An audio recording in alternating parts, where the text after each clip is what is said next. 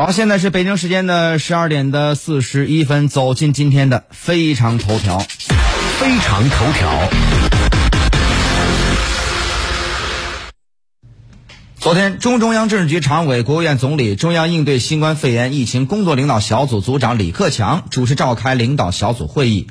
中共中央政治局常委、中央应对新冠肺炎疫情工作领导小组副组长王沪宁出席。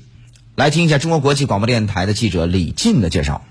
会议指出，要认真贯彻习近平总书记主持召开的中央政治局会议精神。按照中央应对疫情工作领导小组部署，根据境内外疫情新情况，突出重点做好精准防控，加固防控薄弱环节，坚决防止疫情反弹。在常态化防控中，全面推进经济社会秩序恢复。会议指出，当前国内个别地方聚集性疫情又有发生，个别地方出现医院交叉感染，有关部门要立即派出工作组，指导相关地方彻查原因并公开通报，尽快阻断传播途径，补上防控漏洞。尤其要严防医院感染。落实四早，实事求是、公开透明发布信息，不得瞒报，压实地方责任，依法处理。会议指出，做好常态化防控，要提升检测能力，大规模开展核酸和抗体检测，这有利于精准防控，维护群众健康，推动全面复工复产。要提升检测技术，抓紧扩大更简便、高效、准确的检测设备生产和商业化应用，努力做到应检尽检、愿检尽检。国务院联防联控机制。要优化疫情风险等级确定标准，